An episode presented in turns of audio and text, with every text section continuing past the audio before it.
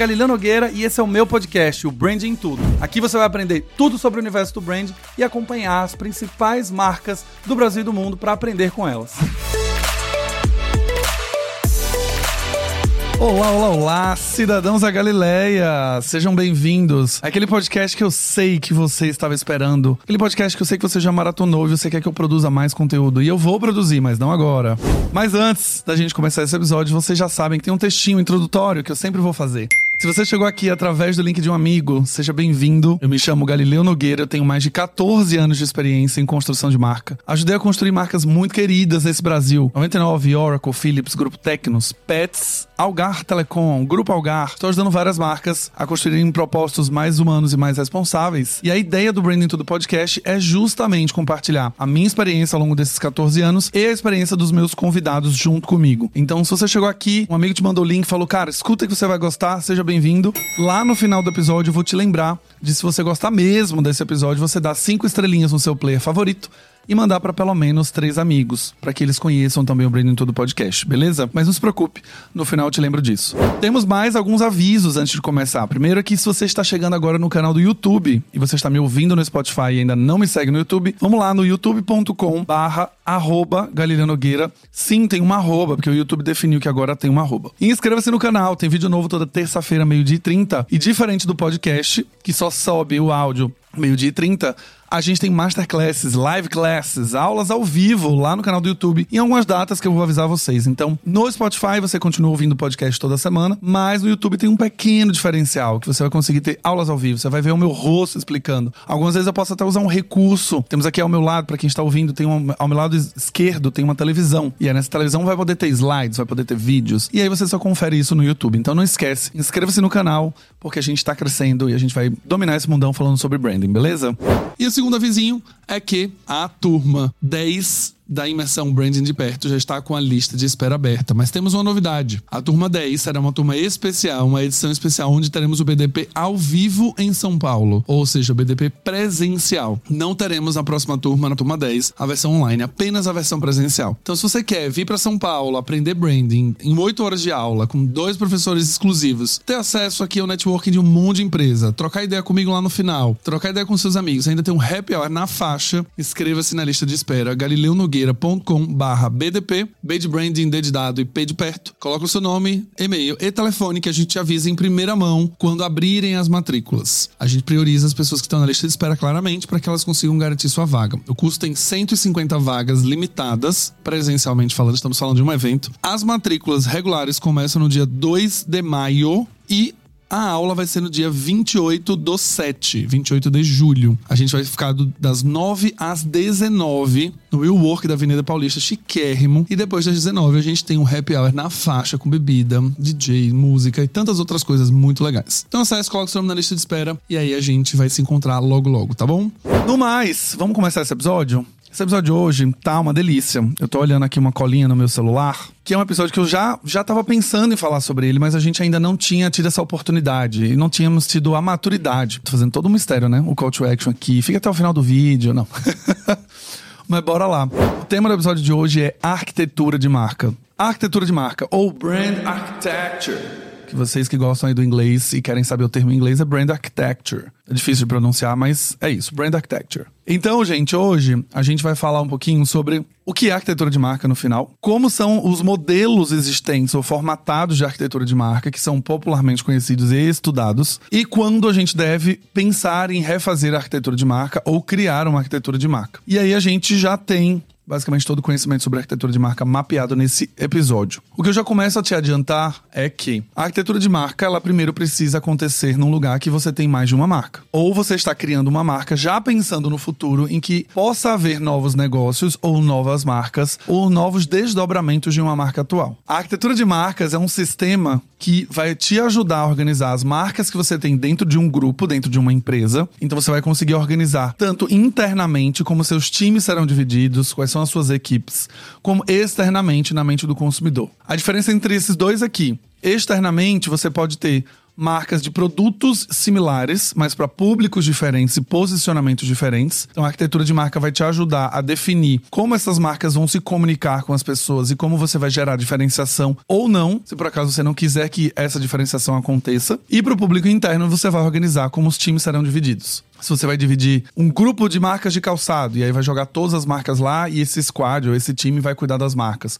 Ou você vai dividir a sua empresa por times de marketing divididos por marca. Então, ah, o time de Arezo é o time que vai ficar aqui. O time de Schutz é outro time. E elas fazem parte do mesmo grupo, por exemplo. Então, a arquitetura de marca nada mais é, não tem nenhum mistério, gente. A arquitetura de marca é simplesmente um sisteminha que usa modelos que já existem para te ajudar a organizar como as marcas vão ser percebidas pelo consumidor e como você vai dividir isso dentro da sua empresa. Simples como isso, não tem nenhum mistério. E o que a gente sabe da arquitetura de marca é justamente que nessa organização você tem prós e contras de cada modelo que você vai adotar daqui para frente, como você quer organizar a sua arquitetura de marca. Então não existe necessariamente é, a arquitetura é perfeita ou ideal. Existe arquitetura que é basicamente a arquitetura que é recomendada para o seu negócio. Não existe arquitetura, ah, esse é o modelo mais vendido, top seller. Não, não tem isso. Ele tem um modelo basicamente que vai ser bom para o seu negócio. E aí a gente vai começar a aprender nesse episódio aqui como que você escolhe cada um desses modelos. De novo, eu já falei com vocês para a gente relembrar isso, mas eu vou, eu vou ter que falar de novo. Nada em branding pode ser pasteurizado. Nada em branding pode ser template. Nada em branding pode ser né? O que todo mundo faz. Ah, isso aqui organiza, isso aqui facilita o caminho, beleza. Mas isso aqui não pode ser pasteurizado. Você não pode ter, ah, o modelo de arquitetura de marca mais bem sucedido do mundo é o monolítico. Aí ah, eu vou adotar porque é o mais bem sucedido. Não existe isso. Branding veio aqui para servir ao negócio. A marca veio servir à empresa. Logo, a empresa tem necessidades e a sua marca precisa entender as necessidades e servir ao negócio. E ao servir ao negócio, você vai tomar decisões baseadas em seja bom para construir uma arquitetura A ou B se reforça o que você precisa como negócio. Não existe, então, modelo recomendado, ideal, perfeito, campeão de vendas, mais mais, top das. Não existe. Existe um modelo que serve para o seu negócio, tá bom? Primeiro recado dado, já comecei bem hoje o podcast, né? Já comecei falando com você, já dando uma semi-bronca, de leve, mas tá tudo bem, tá tudo bem, a gente vai superar isso, tá bom? Vamos lá, na arquitetura de marca, a gente tem quatro modelos, ou quatro caminhos que a arquitetura de marca pode seguir. E aí eu vou relembrar com vocês, porque quem já é meu aluno já viu, quem me acompanha no Instagram já me conhece há um tempo, já falei sobre esse assunto lá. Eu acho que eu já até dei uma aula ao vivo lá sobre esse assunto, mas não ficou gravado. Então agora a gente vai conseguir falar num vídeo que vai ficar eternizado aqui no YouTube e também no Spotify. A arquitetura de marca, ela tem quatro modelos, na realidade ela tem cinco, mas o, o quinto, ele não é bem um modelo. Eu vou explicar daqui a pouco. Fica até o final desse vídeo que você vai aprender. Gente, eu vou usar sempre esses gatilhos, que agora eu tenho um canal no YouTube, então eu vou ficar sempre falando. Fica até o final,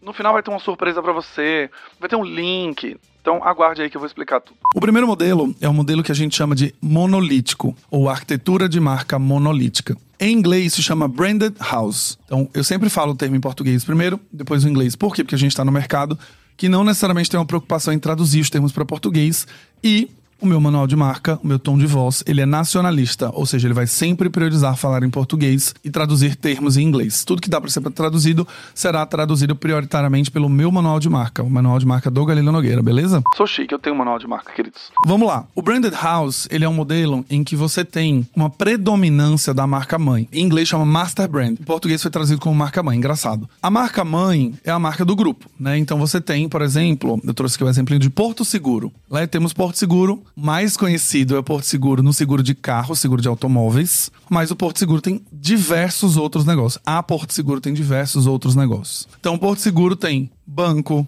tem cartão de crédito, tem seguro vida, tem seguro auto, tem vários desdobramentos. Só que todos eles partem da palavra Porto e todos eles usam a mesma estrutura visual logo, cores, tipografia, tudo igualzinho. E o que ele muda é só o final da terminação da marca. Então você tem Porto Saúde, Porto Bank, Porto Alto.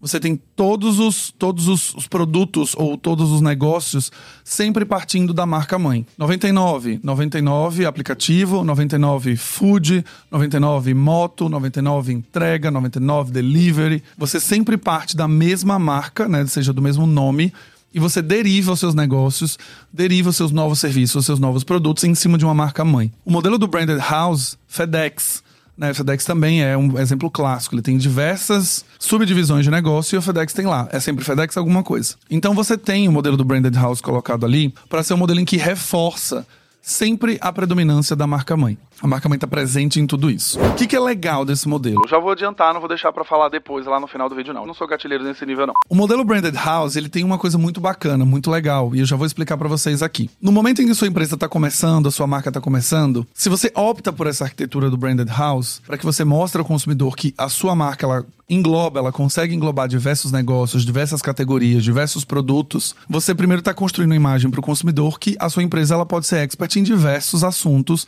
sendo a mesma empresa. Então esse é o primeiro ponto quando você opta pelo branded house. Do ponto de vista de comunicação e construção de mensagem e marca, quando você opta pelo modelo de branded house ou monolítico, todo o seu investimento de comunicação constrói para uma única marca. Então quando 99 faz uma campanha de 99 Food, eu invariavelmente estou reforçando a marca 99 como marca master brand. Invariavelmente, a pessoa que viu food, ela também pode lembrar de app, ela pode lembrar de moto, porque ela já foi impactada. Quando você vê uma campanha de celular da Samsung, você pode ter uma lembrança de marca aumentada para geladeira Samsung, para TV Samsung. Porque quando você constrói tudo sobre uma marca só, você começa a construir uma única marca na mente do consumidor com um único investimento, e isso é bom para acelerar o seu crescimento de awareness, seu crescimento de conhecimento. Uma marca que eu fiz um, uma arquitetura monolítica, por exemplo, dentro do meu grupo de marcas é o BDP né, o branding de perto. O BDP, ele é um produto que nasceu, ele, é um, ele, ele, sempre foi uma marca, e o BDP era o curso que eu dou aula, né, um produto. O branding de perto tem a comunicação dele, tem a expressão visual dele e tudo mais. Só que eu vi que o branding de perto, no final, ele poderia ser mais do que um curso. Ele poderia ser um evento, ele poderia ser um happy hour, ele poderia ser um curso de introdução, poderia ser um curso de especialização, poderia ser uma masterclass, poderia ser tudo. E eu não precisava criar outras marcas para falar de branding. Então eu, por exemplo, na minha arquitetura decidi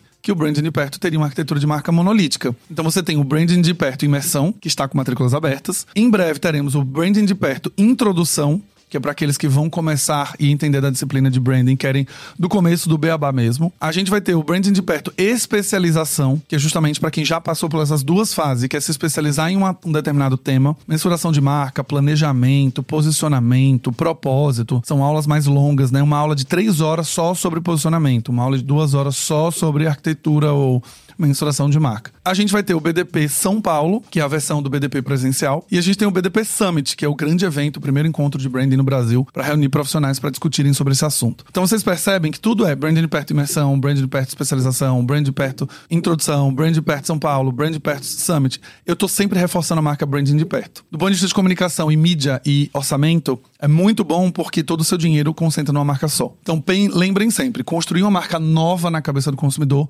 é muito mais caro do que construir submarcas, né? Ou derivações da sua marca principal no branded house, porque o consumidor já tem uma lembrança prévia. Então é mais fácil eu construir hoje o brand de perto São Paulo do que eu construir o VDS São Paulo. E eu tenho que explicar o que é VDS, o que é a sigla, ter uma identidade visual nova, comunicar, fazer um site novo, registrar um novo domínio, blá, blá, blá, blá. Então, quando eu opto pela arquitetura monolítica, eu consigo fazer com que você já tenha confiança adquirida na marca BDP e transfira isso para os outros produtos. Então, se você quiser escolher a arquitetura monolítica, pense bem em que ela pode construir de maneira mais fácil, mais rápida, em cima de uma marca única. Qual é o contra disso? Por que, que é ruim construir arquitetura monolítica? Se o Porto Seguro Bank vai à falência, sei lá, teve um crise, um escândalo, que seja, a tendência é que as pessoas, o consumidor, associe que todas as marcas do grupo também irão à falência ou estão com problemas financeiros. Então, se o Porto Seguro quebrou, a parte de seguro, né, o Porto Seguro, então quer dizer que o Porto Saúde também vai quebrar? O Porto Crédito, o cartão de crédito também vai quebrar? Então, a arquitetura monolítica tem o seu pró,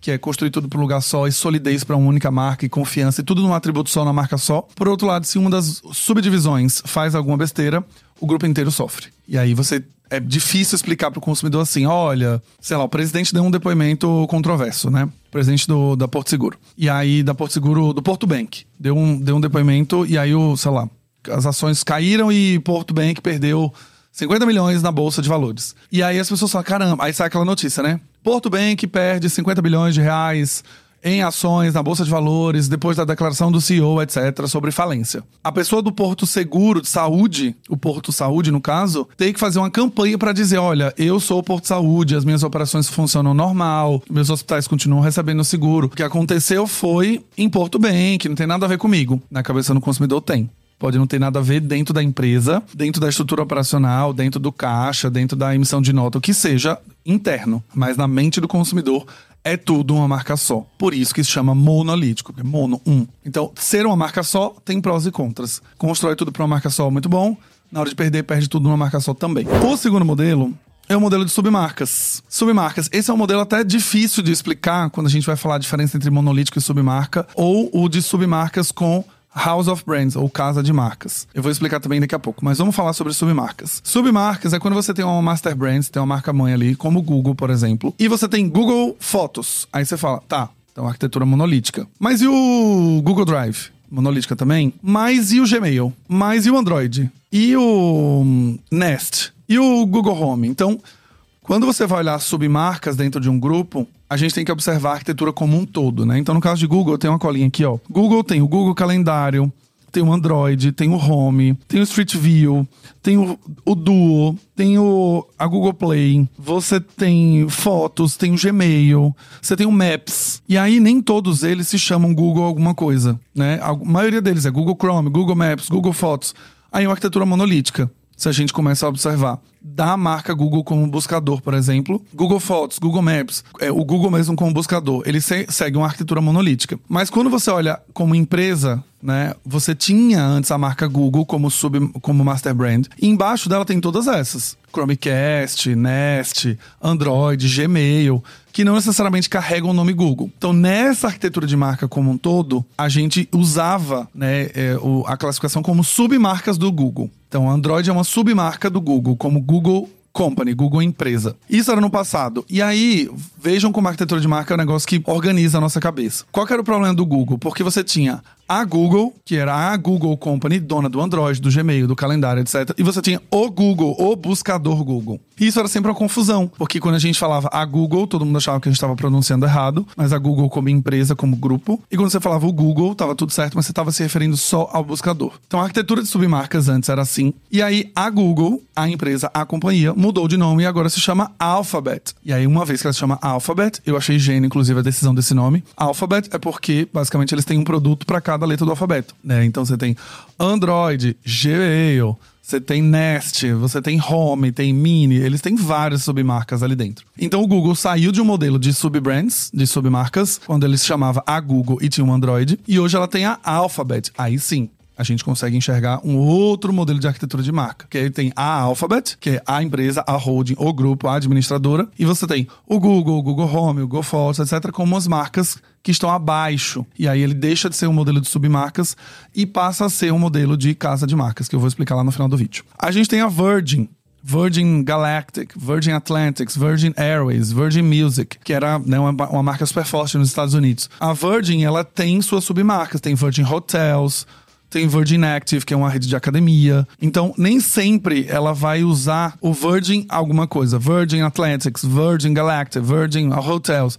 Às vezes elas vão falar Marriott by Virgin Athletics sei lá. Então você vai ter uma mistura, né? O modelo de submarcas é o mais complexo de entender, porque algumas pessoas até consideram, por exemplo, o iPhone é uma submarca da Apple, né? O, o iPad é uma submarca da Apple, o iPod é uma submarca da Apple o Mac Mini e toda a linha de produtos dali. Então, o submarcas ele é um modelo um pouco complexo, mas entendam que a submarcas é quando você tem uma master brand e algumas vezes você tem derivações, que pode ou não levar o nome da marca original, mas você pode ter também algumas vezes uma marca como a Alphabet, e aí você tem o Android, que é uma submarca do grupo Alphabet, dentro da Google, mas ela não necessariamente está seguindo a arquitetura monolítica. Quando a gente usa o modelo de submarca? Quando você necessariamente pode querer continuar falando com o mesmo público, você pode querer continuar falando com a mesma o mesmo ticket de médio de consumidor, você pode estar querendo falar com a, me, a mesma audiência da sua marca principal, mas algumas vezes você vai criar uma submarca com uma qualidade inferior para ser um pouco mais acessível, para ser um pouco mais popular, mas você quer necessariamente que as pessoas entendam que você faz parte daquele grupo. Né? Então, quando a gente fala, ah, isso aqui é uma submarca da Google, submarca da Alphabet, ah, isso aqui é uma derivação, spin-off, tem vários nomes, né? A gente, de alguma maneira, tende a entender, ah, uma submarca, uma, que a gente chamava de marca de combate, né? Ah, essa é uma marca de combate, ela é a mesma coisa da Seara, só que ela é um pouquinho mais barata e a qualidade é um pouquinho mais inferior. Então, a, a estratégia de submarca é quando você quer ter ali dentro de um grupo algumas marcas que conversam com o seu universo, que as pessoas sabem que é você, mas você necessariamente não precisa ter uma assinatura como endosso. Qual é o problema e qual é o bônus de ter o submarcas? Submarcas divide muito bem para qual público você deve atingir, como você quer conversar. Por outro lado, você tem que construir cada marca separada, como submarca, né? E aí você tem que estar o tempo inteiro adequando. Acho que um exemplo bom de submarca, Natura. Natura tem a linha Ecos, né? Que eles chamam Natura Ecos. A Ecos é uma submarca da Natura. Ela chama Ecos. Você tem a Todo Dia, que é uma submarca, que também é da, da, do Grupo Natura, que é uma linha de produto específica com uma fabricação específica. Eu lembrei agora, por isso que eu estou trazendo esse ponto. Então você tem submarcas dentro das marcas. Né? Eu acho que ficou claro para você. E aí o problema da submarca você tem que construir cada marca individualmente também. E ela fica um pouco perdida, porque ela nem tem tanta força sozinha, né? Então, quando você fala assim, ah, vou abrir uma loja da Ecos em São Paulo. Mas o que é a Ecos, gente? Para o público de Natura, eles reconhecem o que, que a marca Ecos significa. Mas para quem não conhece a marca de jeito nenhum, não consome Natura, não tem familiaridade com o produto, você vai ter que construir a marca Ecos. E aí a marca Ecos no final vai ganhar uma vida própria, vai ganhar uma identidade própria, etc, fora do grupo Natura ali, mas você vai ter que gastar mais dinheiro para fazer isso. Por que, que a submarca funciona nesse caso de Natura? Porque é trabalhado nas revistas, no, nas consultoras, no site, dentro do ambiente da Natura. Então é Natura Ecos, Natura alguma coisa, não carrega o nome na estrutura, então não é Natura Ecos, a marca é Ecos, tá? É Natura porque tá dentro do, do catálogo, por exemplo. Então dentro do ambiente da, da marca mãe, se a marca tá presente ali, você tá criando uma linha, uma separação, mas ela tá dentro do mesmo ambiente. Acho que é uma boa explicação. As submarcas, elas estão sempre dentro do mesmo ambiente da marca original, mas não necessariamente carregam o mesmo nome, não necessariamente carregam um endosso de uma marca. Ela simplesmente tem outro nome, outra comunicação, outro foco, uma outra linha de produto, mas ela tá dentro de um grupo como uma submarca dentro de uma marca maior, que é no caso da Natura. Beleza? E aí, a gente tem o terceiro modelo. Terceiro modelo. Terceiro modelo é o modelo de endorsed brands, ou marcas de endosso, ou marcas endossadas. Endosso, gente, com dois S, tá? Eu já eu vi pessoas colocando adossadas ou endossadas com C cedilha. Não, é endosso com dois S. De endossar. Como o próprio nome já diz, endorsed em inglês, né? E endosso em português. É quando uma marca ela endossa e atesta a qualidade de uma outra marca que você está criando. E aí a gente tem um exemplo muito bom. Vocês já ouviram falar de Nesfit? Vocês já ouviram falar de Crunch? Vocês já ouviram falar de Nesquik? Já ouviram falar de Milk Bar? Então a gente tem aqui marcas da Nestlé. Se você pega as embalagens hoje dos Nestlés, né? Então é Nestlé, Nesfit, Nestlé Crunch. Você tem Nestlé Nesquik e Nestlé Milk Bar. Então você tem um endosso da marca Nestlé que você já conhece, já confia, já tem tradição, já tem histórico, já tem qualidade, já tem tudo aquilo que foi construído em cima da marca Nestlé e você endossa uma outra marca que está sendo construída. Então você está aqui nesse caso, eu trouxe um caso que é de endosso, ele é um endosso mais sutil, mas ele é um endosso. Então a marca ela pode até ganhar vida própria no futuro. A Nesfit pode ser só uma marca chamada Nesfit que não depende da Nestlé. Mas hoje ela assina como Nestlé Nesfit para deixar claro que faz parte de um grupo. E segundo, que a Nestlé endossa aquela marca, ou seja, atesta confiança. O outro exemplo que eu tenho aqui do Endorsed Brands é quando a gente pega, que é, o, que é a forma mais clássica de você perceber a arquitetura de endosso, que é o Powered By. Né? Então você tem o buy alguma coisa naquela marca. Então você comprou uma marca nova de fitness.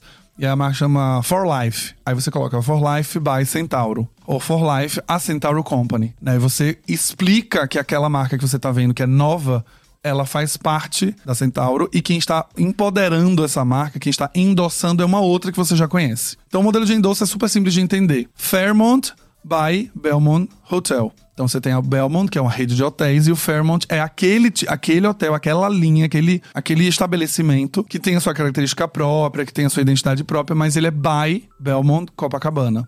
Que aí você tem uma um atestado de qualidade de uma outra marca. O modelo de endosso, ele é bom quando você já tem uma marca muito forte e você vai criar novas marcas, você quer trazer aquele prestígio, aquela qualidade ou confiança para endossar uma marca nova que você está criando. Só que essa marca de endosso, ela comumente é da mesma categoria. Então, quando você vai criar, por exemplo, Fairmont, né, o Belmont, Marriott, todos esses de hotel, as marcas que são criadas by Marriott, elas são criadas dentro do mesmo segmento. Então, ah, você tem seis redes de hotéis novas que estão sendo construídas, e aí você quer endossar para uma marca como o Marriott, que é a marca mais famosa, que a gente conhece, e você endossa. Geralmente acaba sendo do mesmo segmento. Você não tem uma marca, por exemplo, é, de uma divisão, uma categoria nova. Digamos que a gente vai abrir uma empresa de crédito, cartão de crédito. E aí você vai fazer by Merit. Merit é hotel. E o que tem a ver o cartão de crédito com hotel? Então, já o primeiro indício da arquitetura de endosso é que geralmente o endosso acontece dentro da mesma categoria. Então, se é a categoria hoteleira, você vai endossar todas as marcas de hotéis que você comprar ou que você criar. Você tem uma, uma marca de fitness, você vai endossar as outras marcas de fitness, né?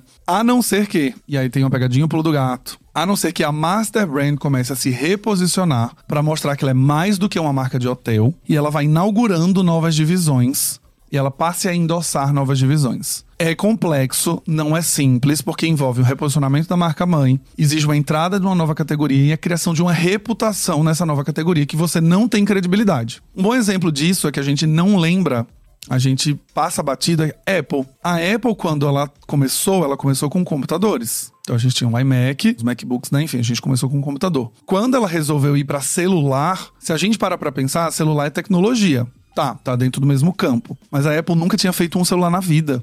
Ela nunca tinha criado, não tem experiência em celular, nada, nada. Ela, ela simplesmente foi e criou uma categoria nova de celulares. Só que a marca Apple em si foi construída em cima de valores e atributos de tecnologia, de inovação, de design, de modernidade, etc., muito mais associados a um comportamento, muito mais associados a um, né, a um atributo de tecnologia, por exemplo, que serve para qualquer categoria, e confiança e credibilidade, todos os atributos que a gente já conhece, que facilitou o caminho quando ela foi para celular. Então, celular e computador são itens tecnológicos, não, não, não causa estranhamento. Só que aí tem outro pulo do gato, se a gente parar pra pensar sobre isso. Quando a Apple resolveu lançar um cartão de crédito. O que, que tem a ver o cartão de crédito? Com a, a Apple não é um banco?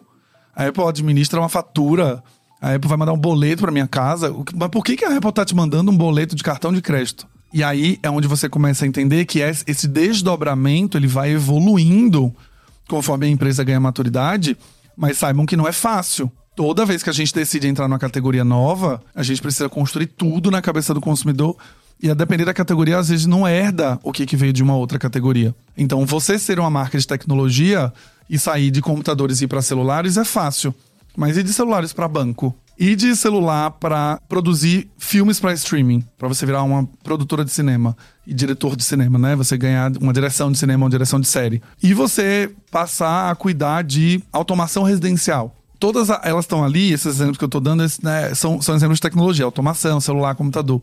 Mas pensem a Apple como um banco. Ela não tem reputação criada como banco, não tem estrutura como banco, ela não foi reconhecida como banco. Mas a força da Master Brand é tão grande que a gente acredita que ela não vai errar sendo, sendo um banco. Que ela vai fazer um serviço simples, moderno, inovador, disruptivo por conta da marca, mas a gente esquece que ela não tem experiência em banco. Ela não, não ela não se construiu em cima de banco, beleza? Então, o, a arquitetura de endosso ela acaba sendo usada, né? Quando você tem um cartão de crédito, é o cartão de crédito da Apple, né? Não é um Apple Card, é um cartão de crédito, tem o seu nome, né? O iPhone, iPad, MacBook, etc. São marcas que não necessariamente são Apple MacBook, Apple iPhone. Mas quando você tem o, I, o, o IPH, né, o iPhone, iPad, etc., que era uma característica de uma branded house, que não era branded necessariamente, porque iPhone é uma coisa e iMac é outra. São marcas, é, embora pareçam na, no início da grafia, elas são duas marcas distintas. Mas hoje, se você começa a olhar como a Apple está trabalhando, ela bota o logo, né, a maçã, o ícone, na realidade não é o logo, ela bota o ícone, e é ícone e o nome do produto. Então é a maçãzinha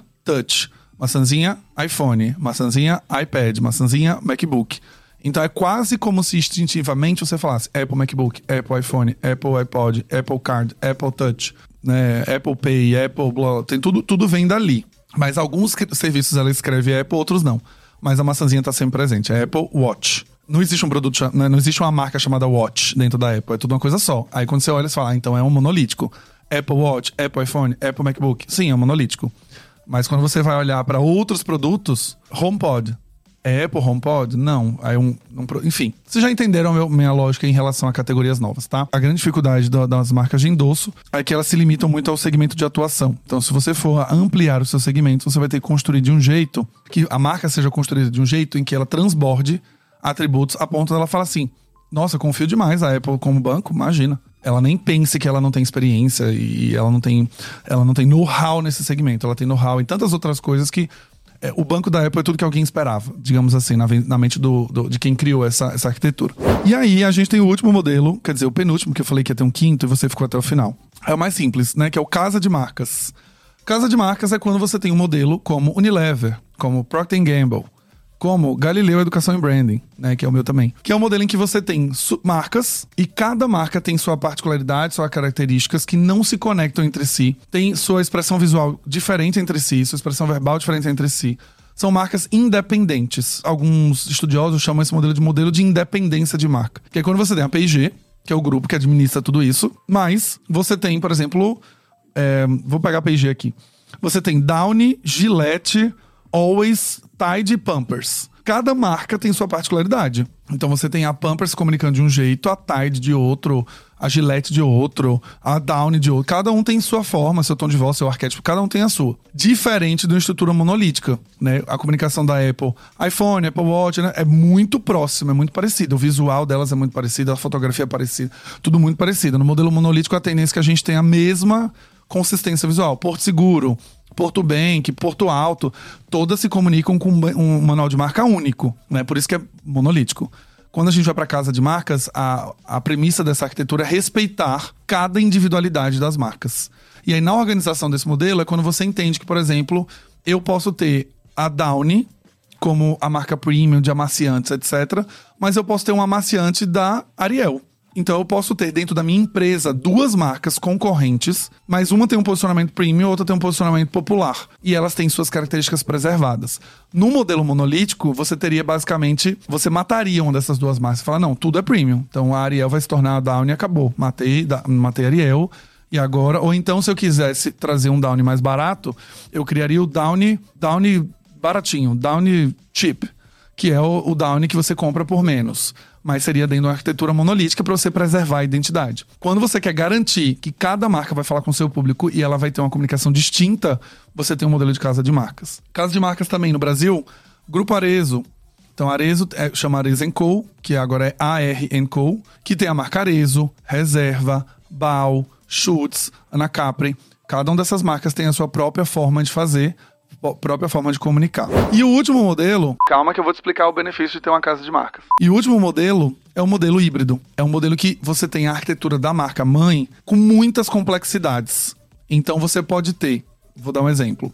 Você pode ter a P&G, aí você tem a marca Gillette. Então, a P&G tem uma arquitetura de House of Brands, de casa de marca, porque ela tem a Gillette, a Downy, a Tide, a Pampers, etc. Então, a P&G tem uma arquitetura de casa de marcas. Só que aí você tem Gillette. E aí, digamos que a Gillette tenha Gillette Barbear, Gillette Skincare, Gillette hum, Maquiagem, Gillette hum, espuma de barbear, Gillette, todas as coisas que possam ser derivadas em cuidados com a pele. Gillette hidratante, vitamina C, Gillette skincare, tudo que for relacionado a, a cuidados faciais. A Gillette vai adotar o modelo monolítico.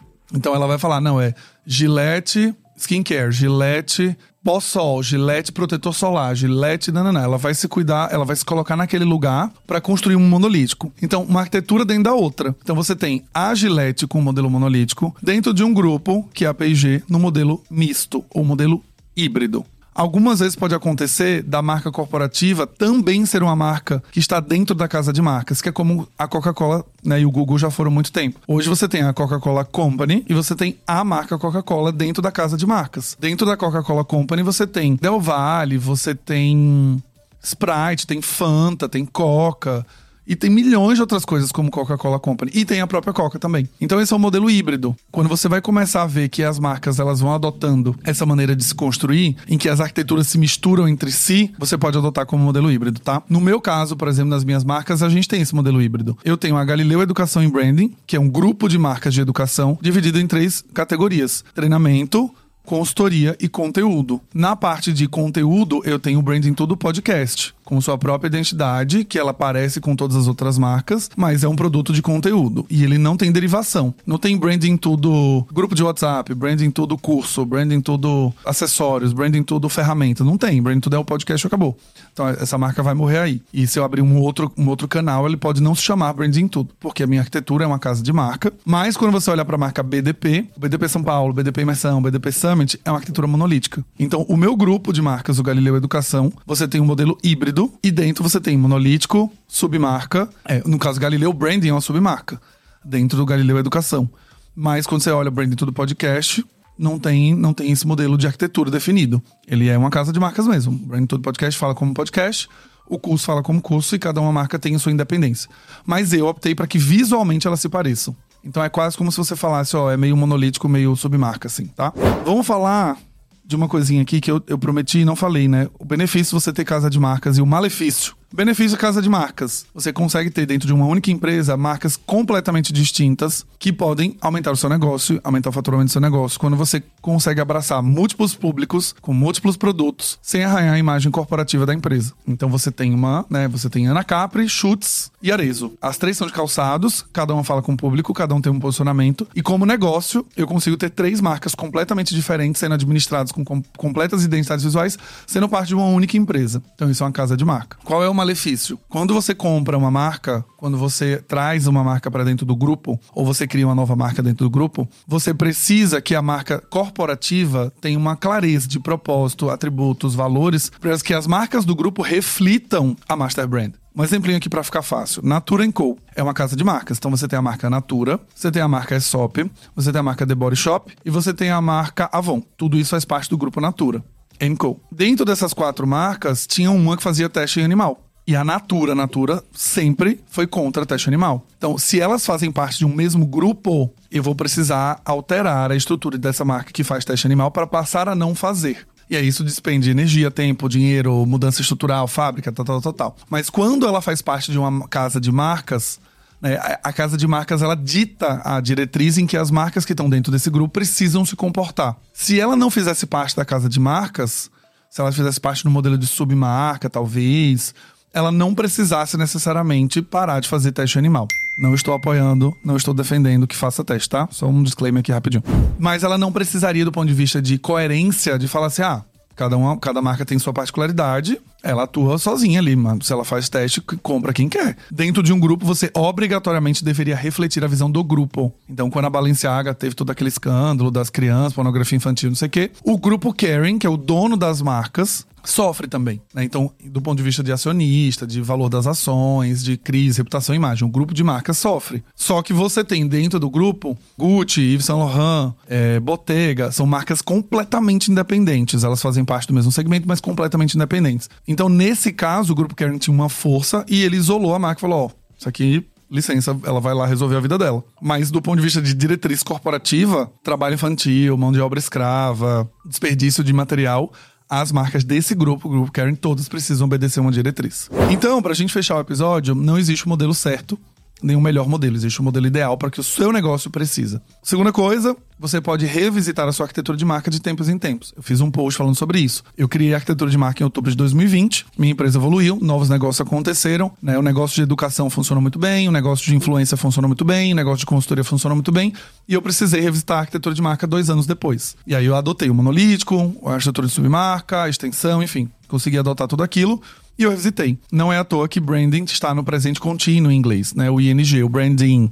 É um ato contínuo de fazer a gestão da marca. Então não se envergonhe de ficar mudando a arquitetura depois de um tempo. Não é para ficar mudando a cada dois meses. Mas revisitem a arquitetura e falem: não, tudo bem, agora o negócio pede algumas mudanças. E aí coloque em consideração tudo que eu ensinei nesse episódio. Se você tem uma marca que foi comprada e ela é um telhado de vidro, ela tem problemas financeiros, ela tem um problema no Reclame Aqui, ela, enfim, ela tá ainda passando, passando por um processo de reputação, não escolha transformar ela num modelo monolítico, porque você vai arruinar os outros negócios. Não, eu tenho uma marca que está muito consolidada com o público dela, mas eu quero como empresa ter essa marca no meu portfólio. Mantém a identidade dela, vai para casa de marcas. Não, eu quero trabalhar um Powered By, porque ela me empresta muita coisa. Legal. Entenda se a marca que você está emprestando valor também faz sentido. E tudo aquilo que eu já ensinei aqui no Branding Todo Podcast, beleza? Se você gostou desse episódio, não esquece das cinco estrelinhas no seu player que você está ouvindo aí, Apple Podcast, Spotify. Vocês fazendo isso, sinalizam para a plataforma que esse podcast é delícia do Brasil e mais gente consegue ouvir. Não esquece de mandar para três amigos o link deste episódio para eles aprenderem a fazer arquitetura de marca, para que vocês não percam o visto da cidadania da Galileia. Porque se vocês perderem o visto, vocês não acessam mais nada e eu vou desbloquear todos os conteúdos, beleza? Um abraço e vejo vocês no próximo Branding Todo Podcast.